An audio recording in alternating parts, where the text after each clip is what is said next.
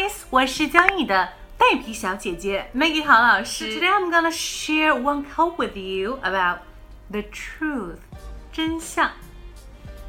Go.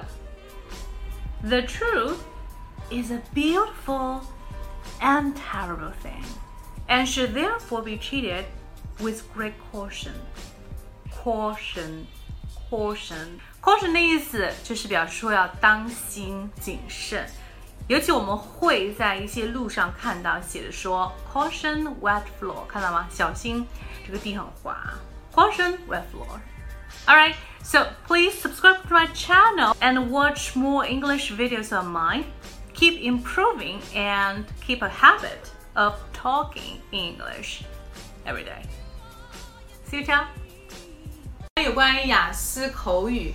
还有听力，还有阅读，还有写作等等的一些备考资料呢，大家可以加我的微信，然后来索取三三幺五幺五八幺零。当然还有一些第二部分 Q card 答案，也可以来跟我索取哈，私信或者留言都是没有问题的。我们下期还是讲怎么样加入外国人的，拜拜，ciao。